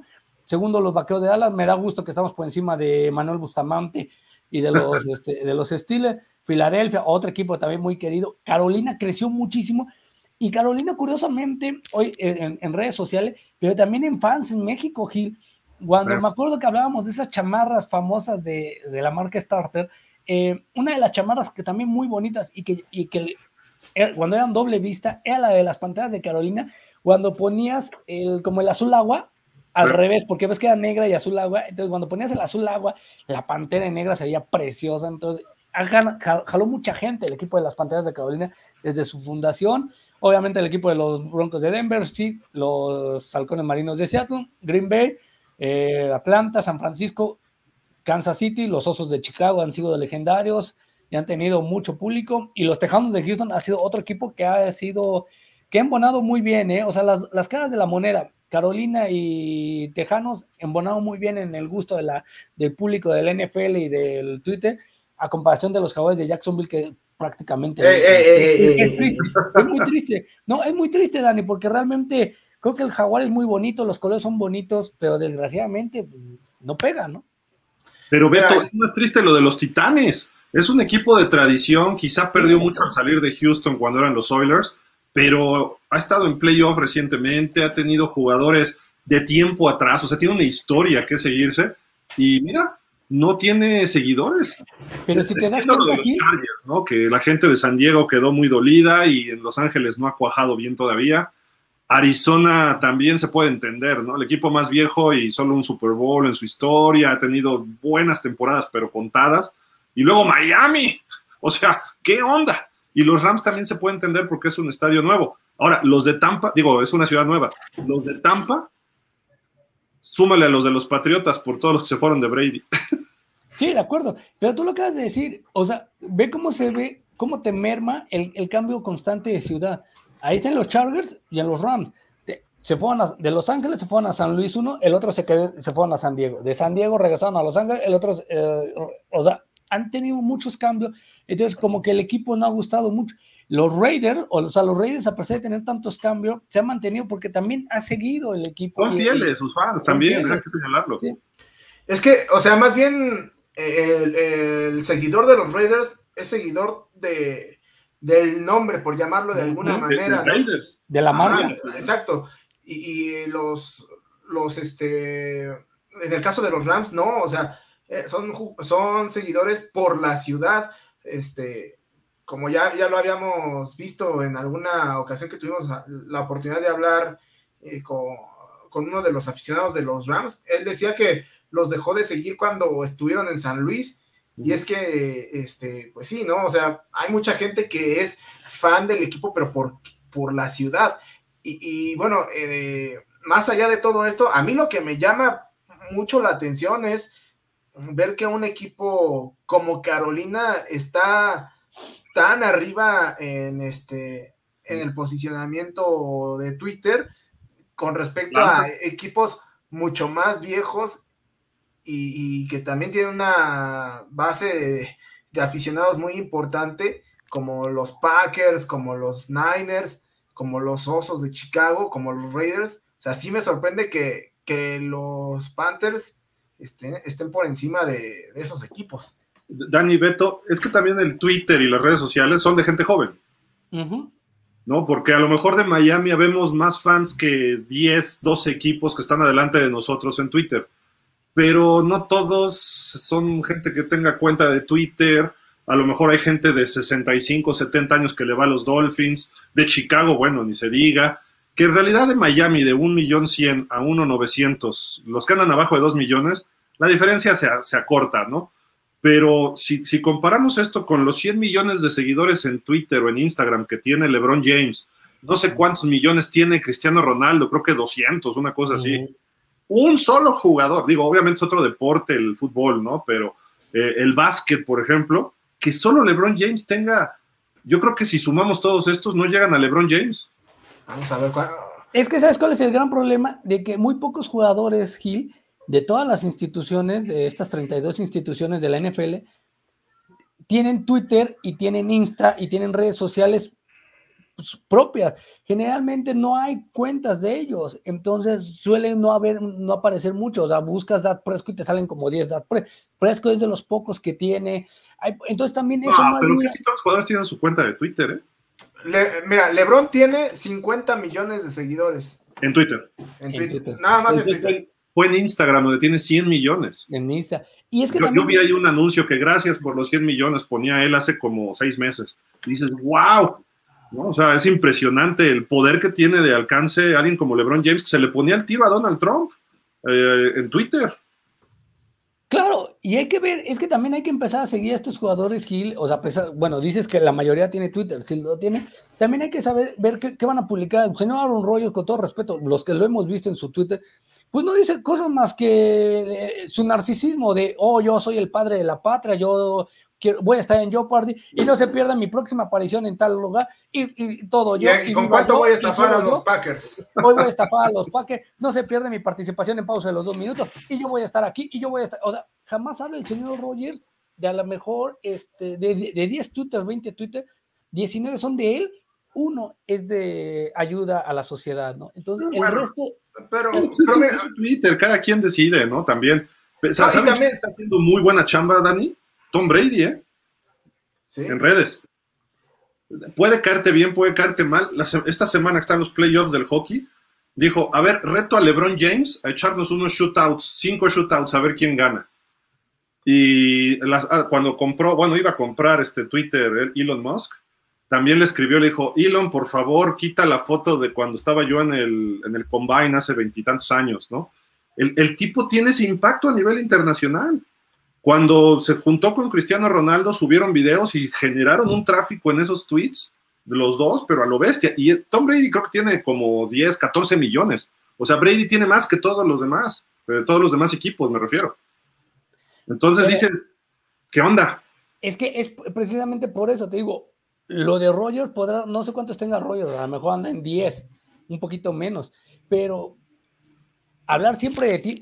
Tom Brady ve lo que hace. O sea, es, es meterle esa picardía como tú y yo, Gil. No, que tú vendes humo y que todo es tu culpa. O sea, esa picardía puede, puede, ser atractiva para algunos fans, para otros a lo mejor no. Entonces, en Twitter, Tom Brady lo que ha hecho es vender su playera, decir, ¿sabes qué, LeBron? Vamos a hacer esto. Yo no tengo miedo al ser, a, a fracasar. A lo mejor el señor Brady, de los cinco tiros que va a tener de hockey, falla los cinco y termina, lo terminan goleando y él le importa que haga el ridículo, pero el señor Rogers no puede hacer el ridículo porque es todopoderoso. Hace dos años en el golf que se le rompió el pantalón a Brady y además hace un, hoyo en uno, ¿no? O sea, ese tipo de cosas, y creo que ganó Peyton Manning con, no me acuerdo si era Mahomes o no me acuerdo con quién hizo pareja, le ganaron a Brady.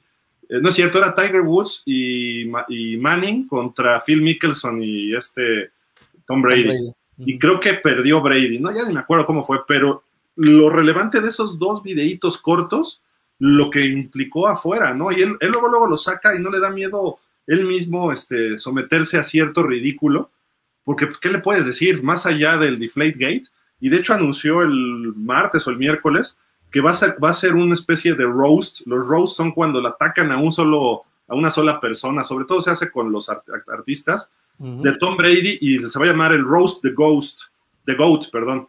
Y creo que va a querer llevar a Michael Jordan y va a querer llevar a todos los grandes atletas. Y él va a ser el primero de Netflix en el 2023 que salga ahí. Imagínate lo que va a generar de vistas todo esto, ¿no? Y si lleva LeBron, y si lleva a Lewis Hamilton, si lleva a Tiger Woods, o sea, sería gruesísimo. Y hasta él preguntó, ¿qué tema les da, qué, qué, tema me preguntarían que creen que me da más vergüenza? Y todo el mundo, el Deflate Gate, el Deflate Gate, el Deflate Gate, ¿no? pero el tipo se pone y dice, me vale. Cuando dijo de la top rule, dijo, puede que sí fue fumble. ¡Uh! Se generó una revuelta en Twitter hace dos semanas, lo de los Raiders de la top rule. Pues es que cuando vas a ver a un, a un jugador Gil, eh, independientemente, sí, tiene la mancha, y, creo que el día que hablábamos del especial de Tom Brady, que se había anunciado su retiro, hablábamos de eso, que decía, sí, Tom Brady sin lugar a duda va a ser el, es el mejor jugador o va a ser el mejor jugador de la historia del NFL, claro que sí, por los títulos que ha ganado. Tiene una mancha en su, en su folder que sería eso, precisamente los balones desinflados, que a lo mejor no es culpa de él, viene, él, él acata una... una ah, sí es culpa de él. que, es de, que, es de, Bill Belichick, porque también podríamos acatarle el decir, o sea, como a Belichick se le va a culpar meramente de lo que sucede con el, el espionaje a, a, otro equipo, entonces tienen ahí su, su manchita en, el, en ese expediente para llevar una carrera perfecta, ¿no? Pero bueno, son cosas así. Sin embargo, pues a Tom Brady hay que medirlo por otra cosa. Beto, creo que ya va a empezar en portada, ¿no? Sí, pero no sé, creo que va el señor Daniel Velasco y yo ahorita me quedo unos minutitos ah, más en lo que va el señor Velasco. Ya se fue, eh, ya se fue Dani. Adiós. Bueno, ni adiós. Exacto, ni siquiera ah. dijo adiós. No se pierdan en portada en, un ratito, ahorita siete y media. Antes de ir con los comentarios, Beto, eh, vámonos al ranking de la vergüenza. Más arrestos desde la temporada 2000 por equipo. ¿Dónde estás, Rubén Mosqueira? Los vikingos es el equipo con más. ¿Qué onda? ¿Dónde están los Raiders? ¿Dónde están los, fíjate, los Raiders, que era el equipo de los malosos, está muy bien colocado en este aspecto. En el 22, en el 22. Fíjate. Dallas, Dallas está en el, en el 18, 19, perdón, 19, eh, cuidado, poquito. Denver, Cincinnati, Kansas. No inventes. Es que, pues, mira, la, fama te llega a convertir, Gil, te, llega a transformar. Eh, hemos, afortunadamente nosotros que hemos sido este, famosos en los medios de comunicación, eh, hemos podido llevarnos relativamente bien y no hemos, no hemos menospreciado a alguien, ¿no? Y no hemos hecho como otros artistas o conductores que van a Nueva York, neta, a robar. A una tienda departamental, así lo ven fácil, dice, ah, soy famoso, me, me meto una bolsa, en una bolsa me meto tal prenda. ¿Qué les, qué les pasa? O sobrellevan su, su fama mundial a otras cosas, ¿no? Y aquí pues entiendo que durante un, seis meses están regidos, eh, los jugadores viven con una, con una norma de conducta severa, tranquila, porque representan la imagen del equipo. Fuera de eso ya no. Y Minnesota sí se ha ido por los suelos. ¿eh? Justamente por eso que dices, quise poner esta estadística hoy, porque estamos abiertos, así como dicen, inicia la temporada de huracanes, en Estados Unidos la temporada de caza de patos, o la temporada de caza de osos, ¿no? Así se marca, es la temporada de nota roja en la NFL. Que si tal jugador se golpeó en un bar borracho, que tal agredió a su esposa, ¿por qué? Porque ahorita sí hay algunos training camps o minicamps, como le llaman y cosas así, pero prácticamente son vacaciones de aquí hasta julio para toda la NFL. Entonces los jugadores hay algunos que se les bota la cuiria, ¿no? Entonces esperemos que no ocurra mucho eh, y que se mejore esta situación y que los jugadores empiecen a tomar conciencia, ¿no? Más allá de esto. Lamentablemente también hay noticias trágicas, ¿no? Como lo de Dwayne Haskins hace poco, que todavía no hay una explicación clara y parece que va a tardar como un mes o dos meses más, pero hay cuestiones muy extrañas en que le atropellaron ahí en Miami mientras estaba entrenando, ¿no? Entonces esperemos que, que también ya se aclare, no, no por el morbo, sino por saber qué pasó, ¿no? Yo creo que por lo que se da de información, algo ocurrió en su coche, porque había otra mujer en el coche que él se, le descompone el coche, se queda sin gasolina y se baja en el freeway.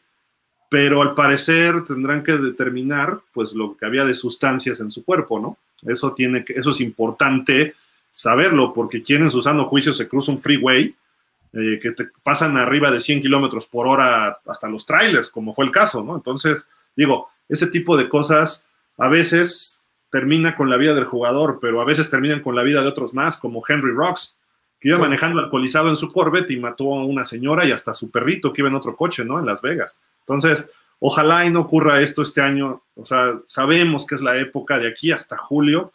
Ojalá y no, no tengamos este tipo de noticias, Beto. Sí, ojalá, ojalá y no.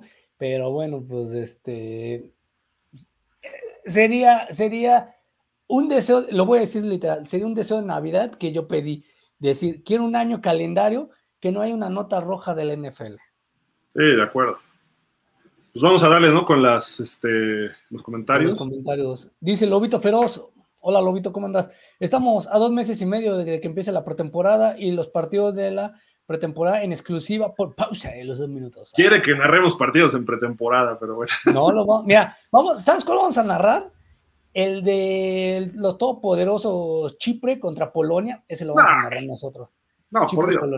por Dios. Este, Jorge Humberto dice, buenas tardes, ¿cómo están, señores? Muy, muy, muy bien, muchas gracias, Jorge, salud. Luego, Feroz, ahora juega el América, lo tengo que decir aquí, porque ya ves, cuando quieren, hacen el programa de En Corto y al Hueco.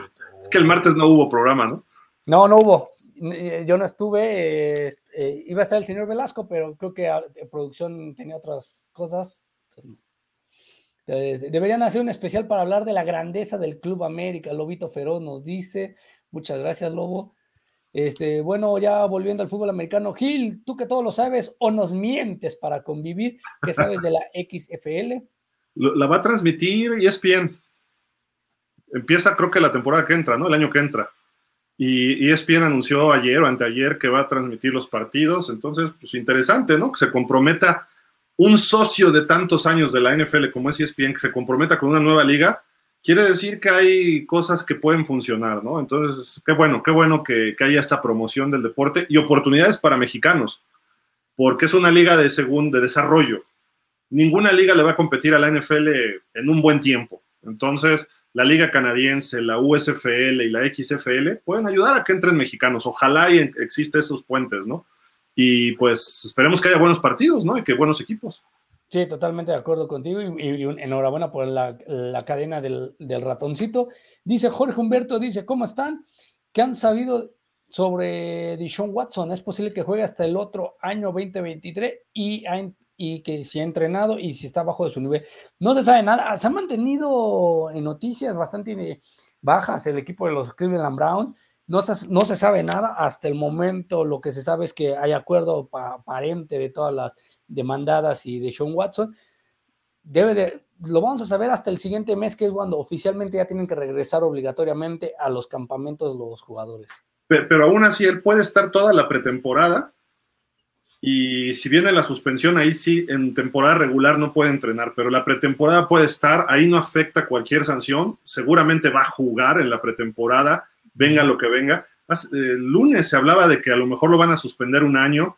Había gente de la NFL en Houston y creo que entrevistándolo a él y a gente cercana a todo este rollo para ver qué determinación toman.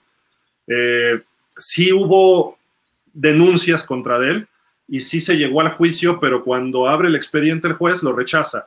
Entonces, porque no había elementos. Entonces yo creo que pudiera ser algo como media temporada, pero se habla de una temporada completa, ya se perdió una, aunque sí entrenó todo el año pasado con los Texans, ¿eh? Iba a entrenar todos los días, hacía su chamba, pero en los juegos no lo activaban. Entonces, él va a poder entrenar todo lo de ahorita, de hecho se ha presentado con los Browns hasta septiembre, y si viene una sanción, empiezan las semanas a contar a partir de temporada regular. Sí, totalmente de acuerdo. Vamos a ver cómo le va al señor de Sean Watson y a los Cleveland Browns. Miguel Darío, le mandamos un saludo al buen Darío. Dice, saludos, buena tarde a todos. Dani Gil, Beto, Beto, por levantar falsos de haberme visto en el concierto de Bad Bunny. Ahora sí eres ya el vende humo mayor. Gil, porfa, necesitamos una expulsión anticipada de Beto de los Dolphins. No, estuvo fuerte, Beto. ¿Por qué, mi querido Miguel? No, te ofrezco una disculpa. Es que me pareció haberte visto ahí en, el día que estuvo Beckham, Jordan y Tom Brady con Luis Hamilton y el señor, el Mozart moderno, el señor este, Bad Bunny, pues, o sea, me pareció haberte visto. así, lo, así lo nombran, el, Mozart moderno, entonces. Y su mamá lo debe nombrar así. Mi querido Miguel, te mando un abrazo y besos también. Discúlpame, no estarás en, más en los conciertos de Bad Bunny. Este Lobito Feroz dice: ¿Por dónde transmiten la XFL? Digo, seguiremos viendo NFL, eso no cambia, pero me gustaría saber cómo están también en esa liga. Ya, ya, comentamos un poquitito, ¿no? Sí, ya. Este, Jorge Humberto dice, a los Miami Dolphins, Charlie Eagles, en ese orden. De los que te interesa. De los que les interesa, muy bien, de los que mejor les va a ir. Miguel Darío dice, está bien, ya me arrepentí. Con ese comentario de mis Dolphins, estás disculpado. Abrazos a la gente, mi querido Miguel. Los delfines van a ser grandes el Mr. Rating de volada a vender humo con los delfines de Miami. Ya todos sabemos que van a quedar 8 ganados, 9 perdidos. Jaja, no te creas, Gil, pero la neta tienen un calendario difícil, al igual que los Niners. Todos los equipos tienen un calendario difícil. Creo que la, la NFL es la única liga en el mundo que no puedes decir, tiene un calendario papita. Mira, rapidísimo, aquí justamente está eh, los, los más complicados. ¿Con base en qué se hace esto? En los resultados de la temporada previa. Y el, la marca que aparece del lado derecho es el porcentaje de victorias de todos los rivales que van a enfrentar los Rams.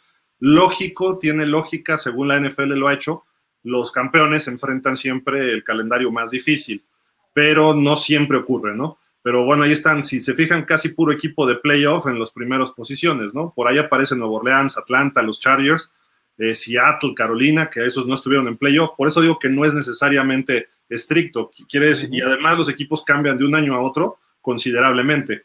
Estos son los que más difícil lo tienen y estos son los que en teoría lo tienen más fácil. Dallas y Washington están hasta abajo y Filadelfia y los gigantes.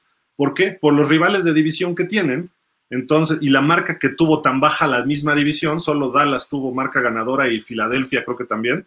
Entonces, eh, pues obviamente Gigantes y Washington bajan mucho ese porcentaje, ¿no? Sí, totalmente de acuerdo. Eh, datos interesantes.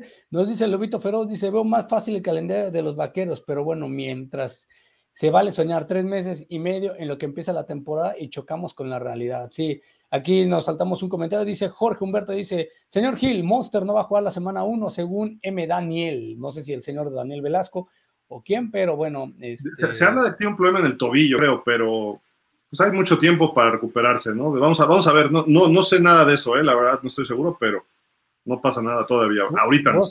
Russell, Wilson ganó un Super Bowl defensivo, sí, claro, pero qué defensa tenía en ese momento la Legión del Bull, que humilló, despedazó y destrozó a los pobres este equipo de los Broncos de Denver de Peyton Manning. Este Jorge Humberto, y con eso, de que les hace caso a su Yoko. ¿A su Yoko? A su Yoko no. Ah, em, eh, ¿Nos puedes especificar un poquito más, este Jorge, a qué te refieres con ese comentario? Está padrísimo de Yoko, me imagino que te, refieres ah, no, abajo, viene, abajo viene, mira, acá. Ah, en todo por ella, se fue de Seattle, ya verán que va a ser una telenovela. sí, decían que su esposa no quería Seattle, ¿no? Este, Ciara se llama, creo. Entonces, su Yoko Ono. Eh, comentario, dice, saludo, pausa de los dos minutos, Miami es el equipo a seguir esta temporada, sí, totalmente de acuerdo. Eh, Mr. Roy tienes el Pati Chapoy de los deportes, nos vende el chisme recién. ¿Será verdad? ¿Será mentira? Pero todos los comprometemos, nos compramos el humo del señor Mr. Roy. Muchas gracias, qué lindo, síganse comprando. Este, ya en serio, creo que estos equipos serán atractivos, pero el punto para Miami será también el coach. Filadelfia creo que lleva un poco de ventaja, pues el coach ya está aprobado, aunque no es sinónimo de éxito, totalmente de acuerdo. Vamos a ver cómo termina. Pero su coach era novato el año pasado, ¿eh? Nick Siriani, pues, es, nuevo prácticamente también. Claro, total. Eh, señores, hablando de los comentaristas, ¿ustedes saben si pueden o va a pasar algo semejante en las transmisiones como el NBA, que están transmitiendo las finales por aplicaciones de paga como Star Plus? La NBA eh, es casi exclusiva de ESPN y Televisa tiene, está pagando los derechos ya, ya, ya puso un poquito más. Antes era Ernesto Jerez, creo, y Álvaro Martín los que narraban en su momento el básquetbol. Ahora ya lo hace Mauricio Pedrosa, creo que lo hace Ernesto Jerez, lo hace.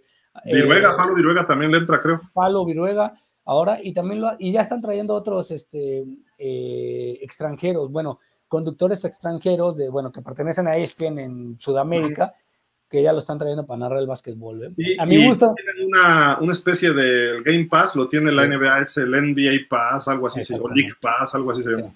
Mm, de acuerdo. Luego, Feroz, esta década va, va, a pintar de rojo esperando que el Troy Lance sea titular. Esta, esta década sea de los Niners. Ojalá, sería buenísimo. Caballeros, un placer ver tanta calidad junta, señor Danny Duba, Gil Sensei Dolphin y señor Alberto Mr. Rating. Qué banquete, señores. Muchas gracias, Rafa. El placer de nosotros atenderte. El señor Jorge Humberto dice, Kirk Cousins, comparado con qué cosa, una disculpa, el señor ha tenido mejores equipos en Washington y en Minnesota. Se da un tiro con Josh, no Allen, el otro de la misma ronda, primera selección del 2019, bueno, con Josh Allen, mejor dicho. Rosen. Rosen, ¿no? Sí, ah, sí, me lo dice acá, que jugó en Miami, sí, Rosen. Rosen. Otro ratero, fraude. No, no le digan ratero, no. Burro Túa, Sí, aunque no lo crean, Tua lo va a ganar en algún momento. Yo también lo creo. Lo bueno que la pregunta no era capciosa, o sea, no era detallada. Solo decía quién iba a ganar un Super Bowl, nunca dijo con qué equipo. Entonces, bueno, ahí está nuestra sugerencia.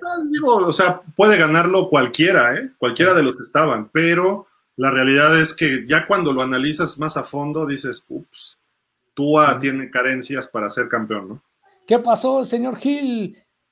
Moca, ¿qué? Marco Cole es un coreback promedio y creo que está en su segundo año. Se caerá Bill Belichick buscará coreback el próximo año. No creo. Ah, no creo, no creo que se le caiga. No, yo creo que lo va a hacer bien. No, no es malo el chavo, pero.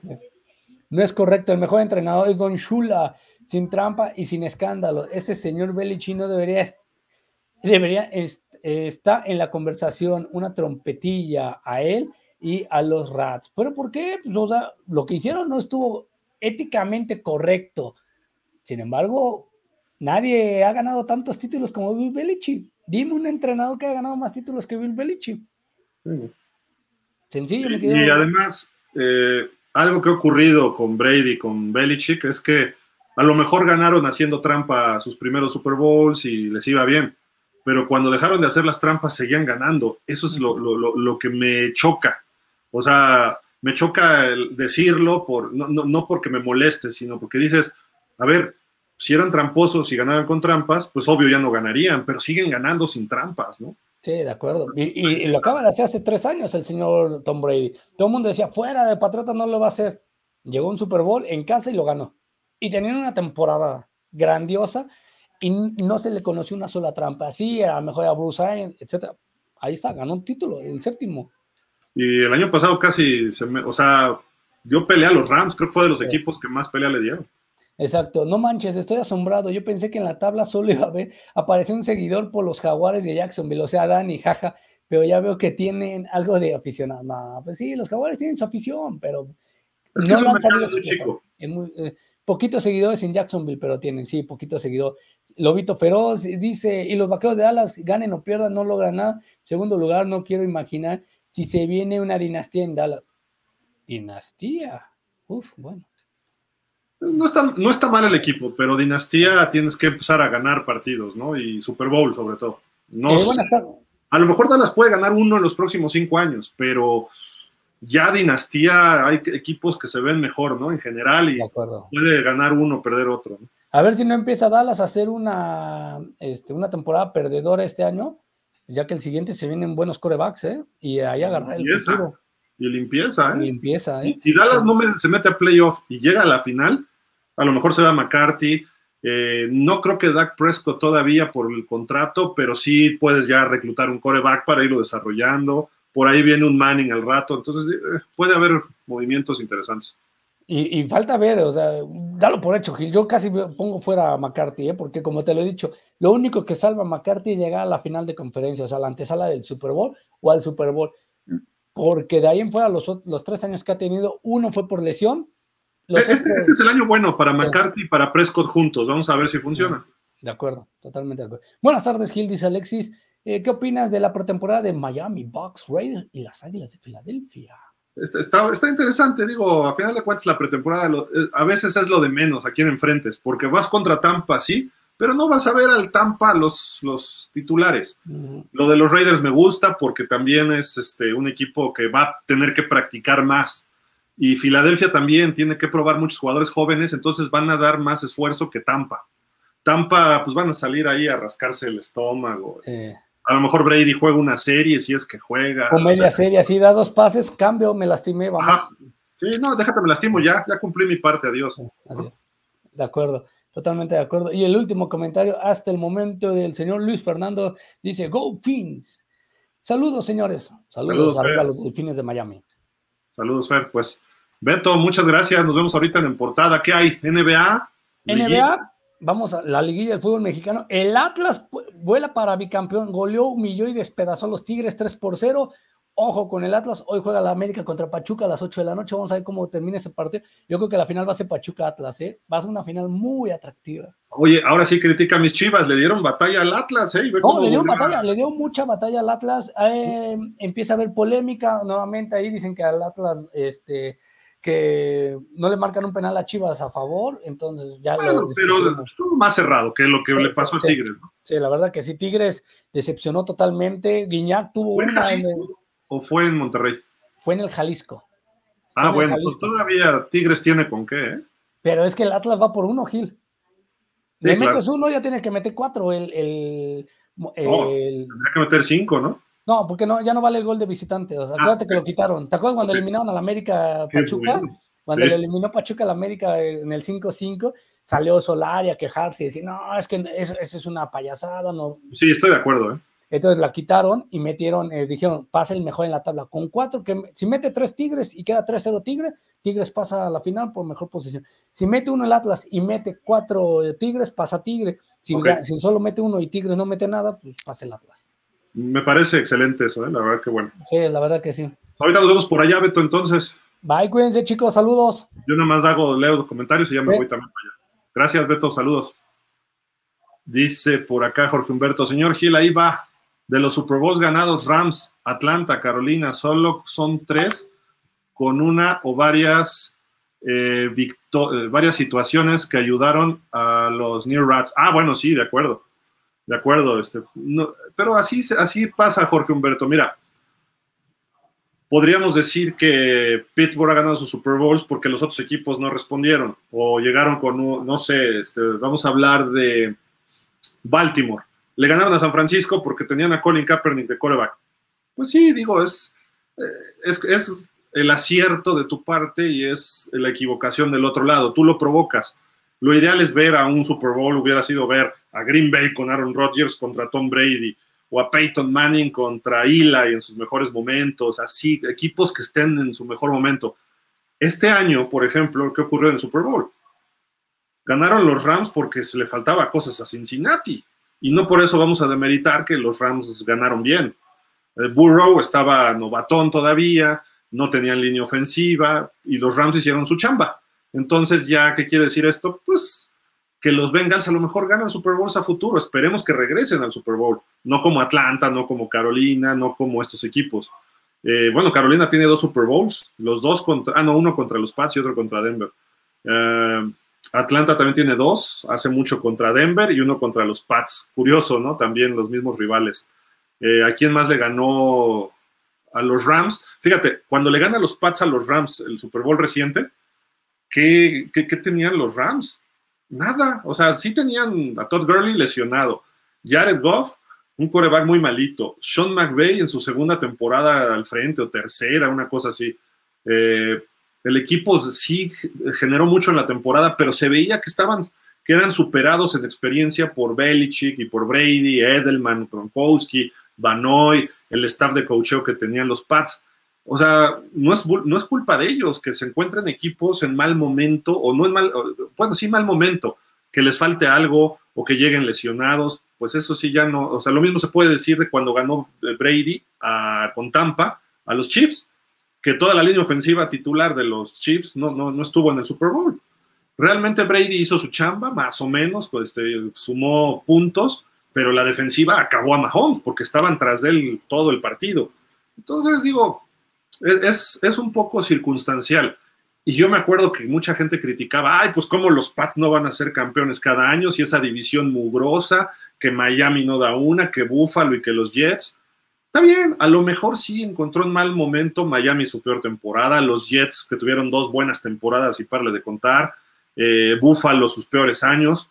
Entonces creo que todo eso, pues ayudó a los Pats. No, ¿por qué? Porque lo mismo podemos decir de Miami en los 70s. Miami, Buffalo no le ganó en todos los 70s. Ah, es que era un equipo mugroso de Buffalo y Miami no era tan bueno. Pues sí, pero Miami lo hizo y le ganó. Eh, entonces, digo, ese tipo de cuestiones pues son momentos. Eh, mucha gente, vamos a otro deporte, el tenis. Roger Federer dicen que es el mejor de todos los tiempos. Yo personalmente opino más o menos como tú. Le tocó sus mejores épocas de Roger Federer, no tenía competencia. Cuando él iba empezando estaba Sampras y Agassi, y luego ya cuando se empezó a hacer viejo le tocó Nadal y Djokovic. Entonces aprovechó una ventana y sacó jugo, pero ha habido muchos otros jugadores que no hay competencia y no ganan. Entonces tienes que ganar lo que tienes que ganar. Y lo hicieron los Pats. Creo que por ahí va Jorge Humberto. Eh, no estoy tan de acuerdo en ese sentido. Atlanta tuvo el 28-3 y los Patriotas tuvieron que batallarle para sacar el partido. Errores de Atlanta, aciertos de los Pats el Super Bowl con Seattle, que Seattle, un error de Pete Carroll le cuesta el Super Bowl a Seattle y se lo da a los Pats. También estoy de acuerdo, pero eso es el deporte. Eh, ¿Y qué otro Super Bowl por ahí? El de los Rams, te digo, que pues hasta lo dijo Sean McVay, nos chamaqueó Bill Belichick, me, superó en cocheo. Entonces, pues sí, eh, los últimos tres Super Bowls de los Pats prácticamente no los pudo haber ganado. Estoy de acuerdo pero los terminó ganando, porque ellos sabían cómo resolver esos partidos. Eso es lo, lo triste o eso es lo, si eres Pat, si eres de los Patriotas, pues a ti que te importa quién llegue. Te lo pongo así, Jorge Humberto, creo que tú también le vas a Miami, si no me recuerdo. Si Miami llega al Super Bowl y le toca un equipo que llega lesionado, que llega sin su coreback titular, eh, que se metió a playoff ahí de rebotes porque Green Bay perdió con no sé quién y Dallas eliminó a no sé cuál, y se coló por ahí un equipo, vamos a poner Minnesota con Kirk Cousins, que hemos hablado, y Cousins llega lesionado y que no puede ni moverse, pero él quiere jugar a fuerza, pues yo lo acepto, a mí no me importa, es un campeonato, ¿no? Entonces, por ahí, por ahí va Jorge Humberto, no, no, no lo minimizaría, pues. Yo sí atacaría más las trampas. Si en el Super Bowl hicieron trampa, deberían quitarles ese, ese trofeo, pero no se pudo comprobar en los Super Bowl, solo en uno, el primero, que hubo un video que no deberían haber tomado en un entrenamiento, el, la noche anterior al Super Bowl pero aún así tienes que ejecutar y tienes que ganar en el partido. Por ahí va, pero bueno, buenas noches, Jorge Humberto, gracias. Miguel Darío Gil, siendo honestos, ¿qué pasa con los equipos que se arman hasta los dientes y decepcionan? ¿Son profesionales? ¿Será estrellitis? Ahora McVeigh ha demostrado poder manejar egos y muy grandes. Ajá, en los Rams, ¿no? Sí, claro. Pues es que tú puedes armar un equipazo y no te funciona. Por muchas razones los egos es uno, porque ah, aquel gana más que yo, o porque yo sí hago mi trabajo y los demás no, empiezan a tirarse mala onda. Eh, dos, a veces por ritmo. O sea, vamos a ponerlo algo real de juego, perdón. perdón. Y después, este, eh, los rivales que enfrentas y el coacheo que tienes. Si tú pones ¿Qué le pasaba a Michael Jordan en sus primeros años? No tenía compañeros y no tenía coach. Él hacía todo y no podía. Perdía en playoff, perdía, perdía, perdía. Cuando le armaron todo, fue campeón. Eh, después se fue a los Wizards, no lo tuvo y ya estaba viejo, no pudo. Se acabó. O sea, todo tiene un principio y un final, ¿no? Eh, una carrera deportiva. Entonces, eh, ¿cómo se dan las cosas? Los Lakers de los ochentas eran estrellas los cinco titulares más dos, tres reservas. O los Celtics también tenían estrellas por todos lados. Entonces, cómo lo integras depende del coacheo y depende de tus líderes. Entonces, ¿quién, quién puede ser estrella? Miami tiene muy buenos jugadores ahorita. Yo creo que hay buen coacheo en el sentido de que saben lo que hacen eh, de fútbol americano. Vamos a ver el liderazgo de Mike McDaniel, un coach que es muy querido por sus exjugadores y que se ve que está siendo querido por sus jugadores, pero eso no siempre es sinónimo de que funcionen las cosas. El liderazgo se tiene que mostrar con conocimiento, con toma de decisiones en el momento. ¿Y que, qué es lo que tiene que hacer un head coach? Administrar el partido, como se conoce vulgarmente, las mejores decisiones posibles para que tu equipo gane. Si falla en una, todo el mundo, ay, hubiera hecho lo contrario. Sí, es muy fácil hablar a toro pasado, pero eh, hay por eso los famosos analytics, como Brandon Staley, que se fue por los analytics y perdió con Kansas y perdió con los Raiders. Entonces, McDaniel parece que se, McDaniel, perdón, en singular, parece que se va a ir por los analytics. Nunca ha mandado jugadas como tal, aunque era coordinador ofensivo. Entonces, vamos a ver ese liderazgo de él y el liderazgo, cómo manejas a Tyreek Hill, a Teron Armstead, cómo manejas a Xavier Howard, cómo manejas a mismo Tua, a Waddle, a todos, a Mike Christian Wilkins, cómo los integras y cómo los formas. Algunos se van por lo disciplinario, otros se van por lo cerebral, eh, hay mil formas de llegar. A Belichick nadie se le, se le, sube a las barbas porque todo es disciplina, como era Shula, o como era Chuck Noll, o como era Vince Lombardi. Tenía problema, alguien se iba del equipo, y fuera quien fuera. Él prefería jugadores soldados, que no quiero decir robots, pero casi, ¿no? Y así Shula también, ¿estás loco? Te vas, ¿no? Así de simple. Eh, Bill Belichick es uno de ellos, se, se, salió de sus casillas, adiós, aunque sea un gran jugador. Entonces, eh, hay otros que dicen, prefiero estrellas, los Raiders, ¿qué hacían? Contrataban veteranos, quemados, ya desgastados, lesionados, y ganaban Super Bowls.